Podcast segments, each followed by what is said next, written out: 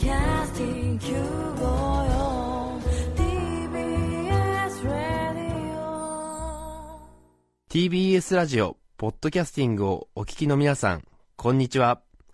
安住紳一郎の日曜天国、アシスタントディレクターの広重隆です。西天のポッドキャスティング、今日は237回目です。日曜朝10時からの本放送と合わせて、ぜひお楽しみください。それでは、3月11日放送分、安住紳一郎の日曜天国、11時からのゲストコーナーをお聞きください。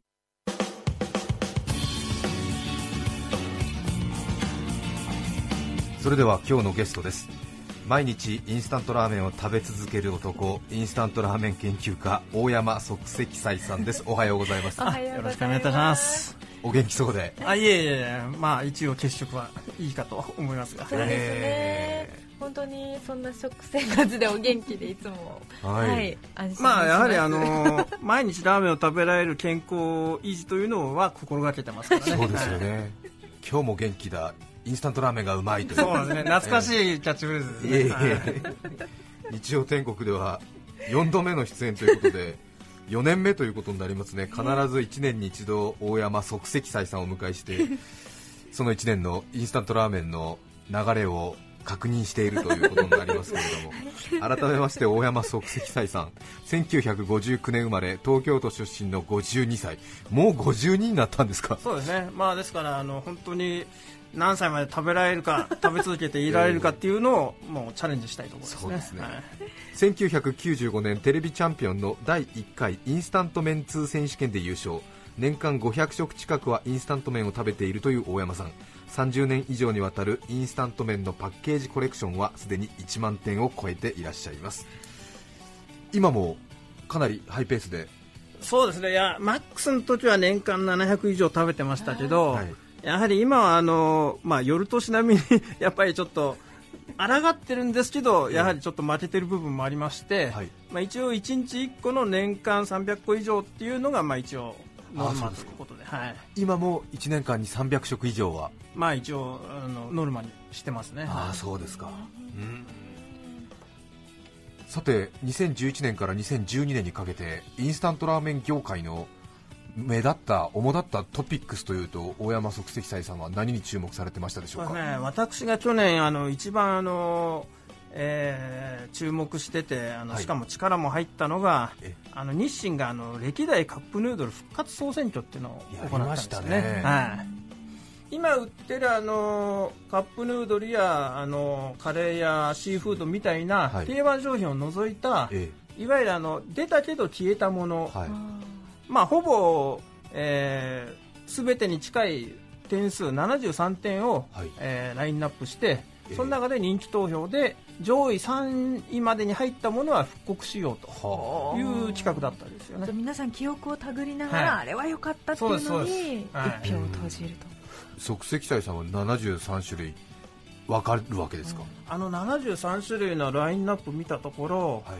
食べてないのは一番古いあの天そばっていうのがあったんですけど、はい。それとあと最近のやつであのちょっとうっかり買いそびれたやつが2種類ほどありまして それ以外は全部食べました。さすがですね。さすがですよ。そうです。パッケージもちゃんと取っといてあります、ははい。パッケージも取ってあるんですい、ね、はい、取ってあります。はあ。じゃああれですね、ほとんどの人が何種類かしか知らない中で、即席者はもう本当に全部の味比べてそうですそうです。投票できるってことですよそうでね。いやだからあの雑誌でやっぱりあのそれを企画してたあの雑誌に呼ばれた時に、はいあの全てのあのやつにコメント書きましたねああそうですか。はいさすが。日清食品の担当の人でも ほぼ全種類味とパッケージ理解してる人いないんじゃないですか？まあ大体そうなんですけどあの、勤めてる人よりマニアの方が詳しいっていうパターン多いですからね、ええはいさすが。かっこいい本よ即席斎さん。それでカップヌードルファンの人から人気投票があって、はい。はい結局1位は何になったんですかそうなんです。1位があのちょっとあのラジオなんて申し訳ないんですが、はい。ここに現物持ってきてますがあそれですね。そうカップヌードルの天そばが1位になったんですよ。カップヌードル天そば？はい。そんな時代があったんですか？そうなんですよ。カップヌードルのごく初期に、はい。あの出たカップヌードルの2番目のあの弟なんですよ。はあ、で世の中の人はそれを覚えてたってことなんですか、ねこれはねだからあの覚えてするとすると私と同年代かそれ以上の人しかいないんで、はい。やはり1位になったってことは知らないから食べてみたいっていうそういうことでしょうね。伝説的な存在になっているものを、そうです。よねそばってねそうなんですよ。だからあのカップヌードルでそば、類が出たのはこれが唯一なんですよ、であのカップヌードルの最初のあの弟であのカレー味やシーフードよりも先輩なんですよ。じゃあ本当にオリジナルの次に出たんですね。そうなんですよ。はところがまああの当然のことながら今どん兵衛とかありますよね、はい。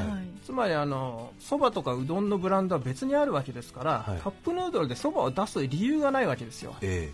だから今回の復刻総選挙ではい。勝たないことには、うん。おそらく一生もう復刻されることもないと、うだからそういうことが皆さん分かってらっしゃったんじゃないかなへえはい深いですね。なるほどね。でなおかつ私があの、まあ、あのパッケージを持ってないので、はい。ぜひともこれは復刻してほしかったんですよね。なるほどはないるほど。即席斎さんは投票じゃあ天そばに入れたんですか？と天そばに入れました。ああそうはいですかで結局この日清食品の総選挙で上位に入ったものが復刻発売するという。ですよ。だから3位以内に入ったものは必ず復刻発売されると。でもうすでに全部発売したんですか？そうです。あの去年の年末からはい。今年にかけて3位2位1位の順番で復刻発売しました。1位がカップヌードル天そば。2位は何だったんでしょう？かえっ、と豚ホタテ鶏ってやつですね。あ豚ホタテ鶏。豚の味とホタテの味が相まってーえ非常にコクがあって私もこれはあの印象に残る美味しいあのカップヌードルでしたね。え第3位は？第3位はスパイシーカレー。スパイシーカレー、はい。あだからカレー味ですけどちょっと辛めで、はい。あのスパイスが効いたピリッとした味なんですね。あへえでもそう考えるとそこから勝ち抜いてきたカレーとはい。シーフード、はい。これはやっぱりものすごいそうですよ僕はだからあのええ。隠れたあの商品ですけど、はい。定着しているあのチリトマト。はい、あれはやっぱり頑張ってるなって思いますね。チリトマトも今定番で残ってますすね。チリトマトが出た時になんだこれあってみんなにあの、かなり賛否両論で火の方が多い賛否両論だったですからね、なぜかあれがもう本当にあの今でもしっかり生き残ってるっていうのがすごいですよね、そしてこれは最近よく話題になりますが自衛隊の人だけしか買えないはい。カップヌードルがあるってはい。本当なんですか、そうなんですよ。あのだからやはり私もあの去年のあのはい。311で、あの自衛隊の人の活動を、ええ。ー見る機会がやはりテレビなどで多くて、はい。ああしっかり頑張ってんだな、はい。自衛隊の活動をちゃんと見に行くべきだなと思って、はい。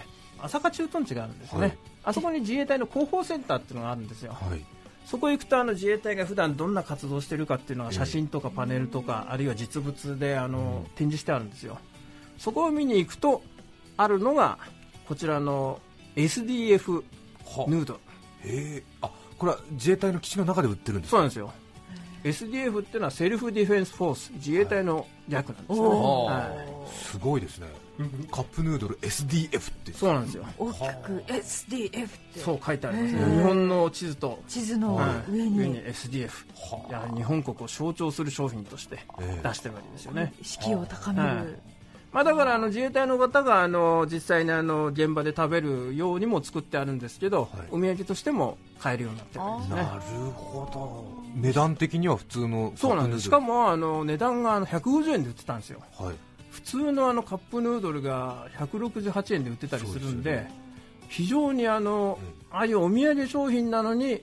全然あのそうですよね。値が乗せてないという、はい150円で買えるというね、普通は観光地のちょっとそのあれですもんね。そうそう200円とかねなるのが普通ですけど250円ぐらいで売っててもおかしくない。でですすよね、へ誠に良心的。本当だ。それは朝霞駐屯地に行くと誰でも買えるんですか？そう買えます買えます。お土産コーナーに置いてあります。へはい。えすごいですね、はい SDF、はい。多分自衛隊の人は皆さん知ってるんだと思いますけどね。おそらく食べてらっしゃると思いますね、お味ははい普通のカそうなんです。ップヌードルほぼほぼ同じなんだけど具の内容とかが多少違ってるっていう話を聞いてます。はい、えそうなんですか？はい、え即席斎さんまだ食べてないんですか？あのややはりあの見せびらかしをちょっと優先しちゃったもんで、ええ。まだ食べてません、はい。そうなんですよ。比較して食べようと思ってるんでちょっと。いろいろえ整わないとねはい。準備がありますからね、はい。そうですよね、えだから同時に2個食べられる状況になった時に食べようかなと思って、えですよね。結構食べるスケジュールが決まってますもんね、そうなんですよ。即席さんはね。ねそうですよね。いやーなんかあの最近やっぱ買う量に比べて食べるスピードが遅くなったんで、はい。あのかなり前に買ったやつがかなりダブついてるんですよね。そうですよね。はい。在庫が。だから古い方から食べていかないとあのどんどん賞味期限切れちゃいますんでね、ええ。はい。あとね、自分の興味でどんどんどんどん虫食い状態で食べていくと、はい。ちょっともうあれですもんね、やっぱりコレクションが成立しなくなるそうなんですよ。辛いとこですね。そうですね。いやーつまんないところにこだわっちゃったもんで。そうですよね。即席菜さん食べたくないのもあるんですねやっぱり。前もちょっと言いましたけどあの全部が全部好きじゃないですからね。やはりあの好きでない味っていうのはありますんでね。そうですそれはでも全種類制覇するという。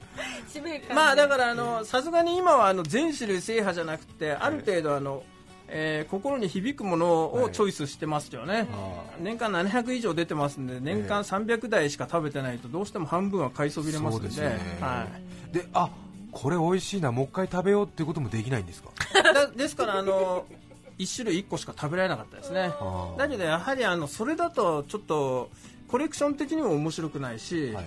なのであの面白いあるいはすごく美味しいものはやはり2個3個と食べるようにしてますね。はい。そっかそっかなるほど、あるいは2個買って1個は取っとき用でもう1個は食べる用みたいな、ええ。はい。でも一回しか食べられないですね。そうですよね。だから、味を覚えておくのが大変ですよね。そうですよね。どんどん忘れちゃいますんでどんどんやっぱりあの書いておかないと、はい、そうですよね。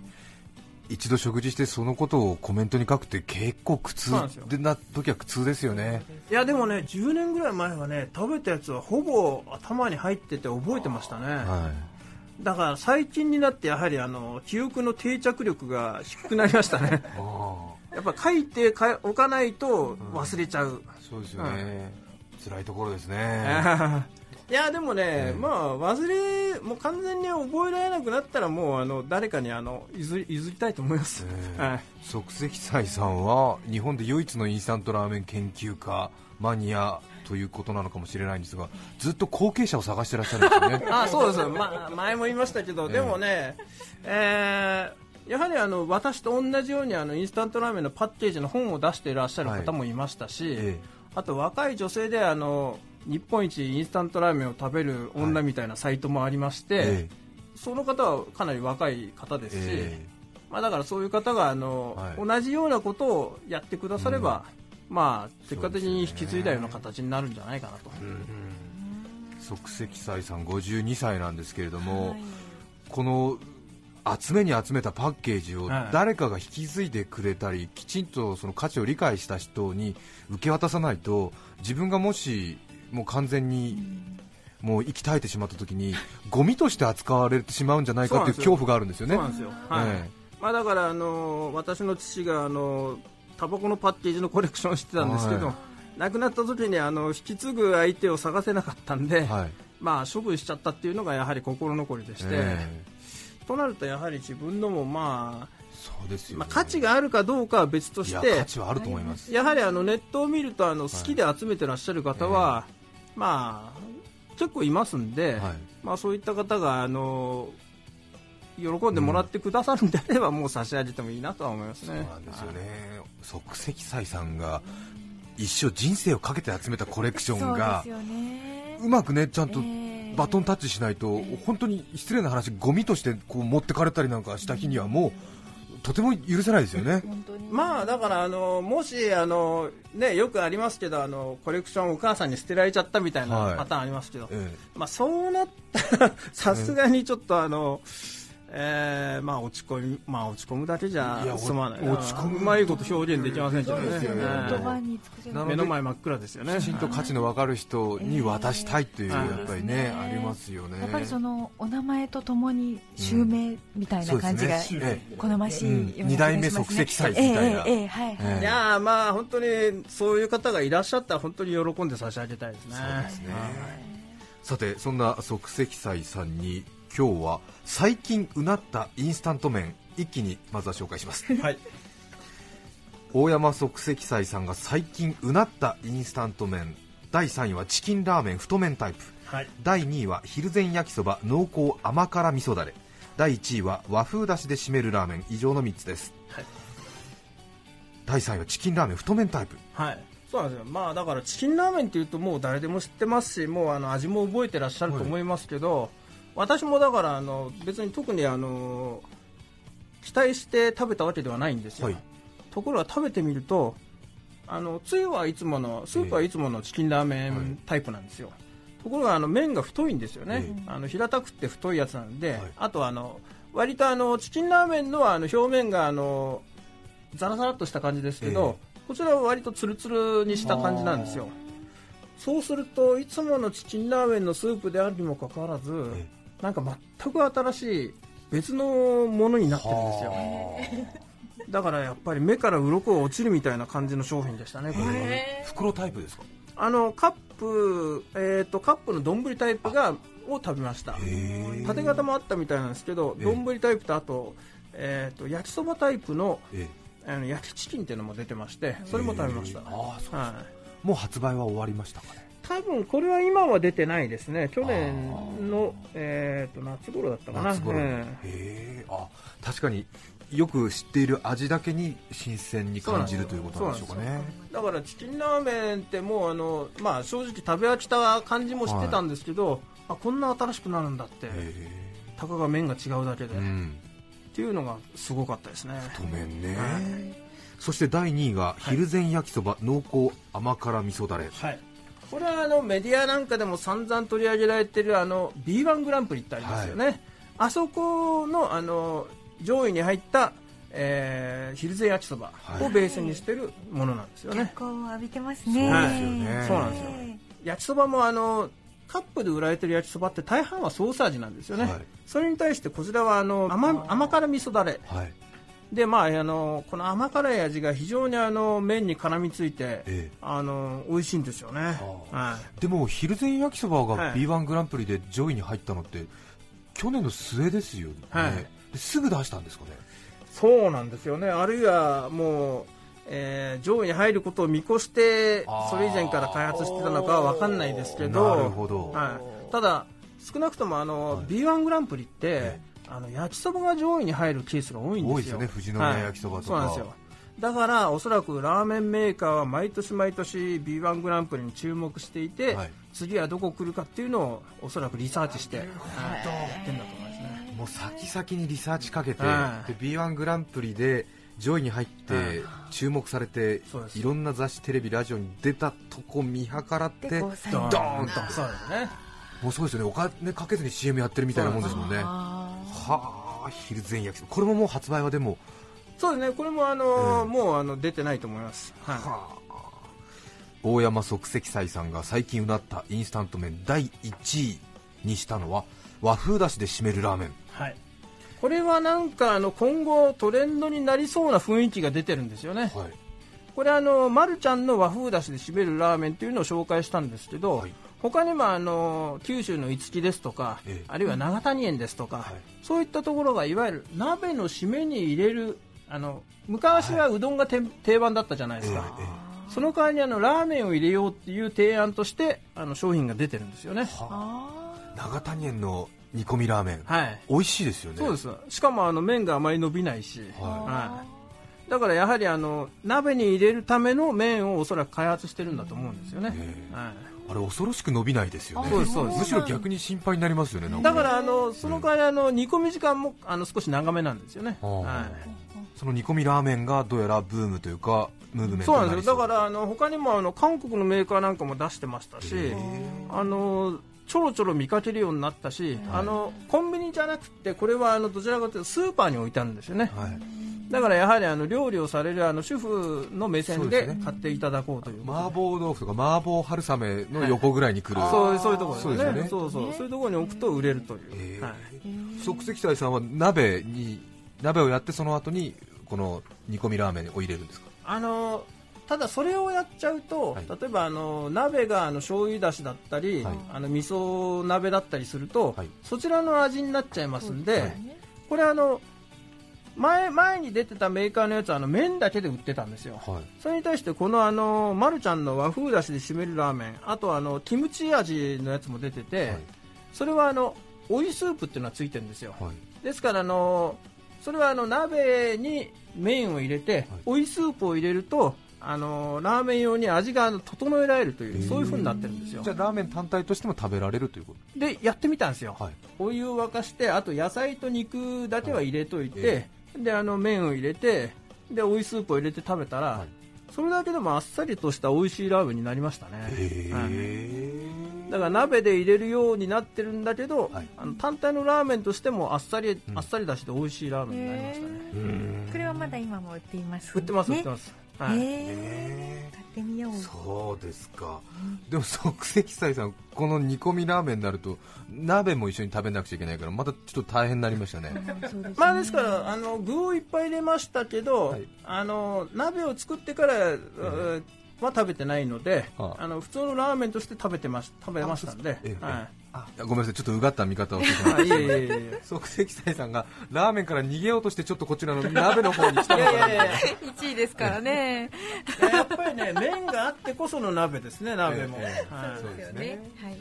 今日はゲストにインスタントラーメン研究家大山即席斎さんをお迎えしました。どうもありがとうございました、はい。ありがとうございました。3月11日放送分、安住紳一郎の日曜天国、ゲストコーナーをお聞きいただきました。それでは今日はこの辺で失礼します。安住紳一郎のポッドキャスト天国毎週日曜朝10時牛に引かれて TBS ラジオ954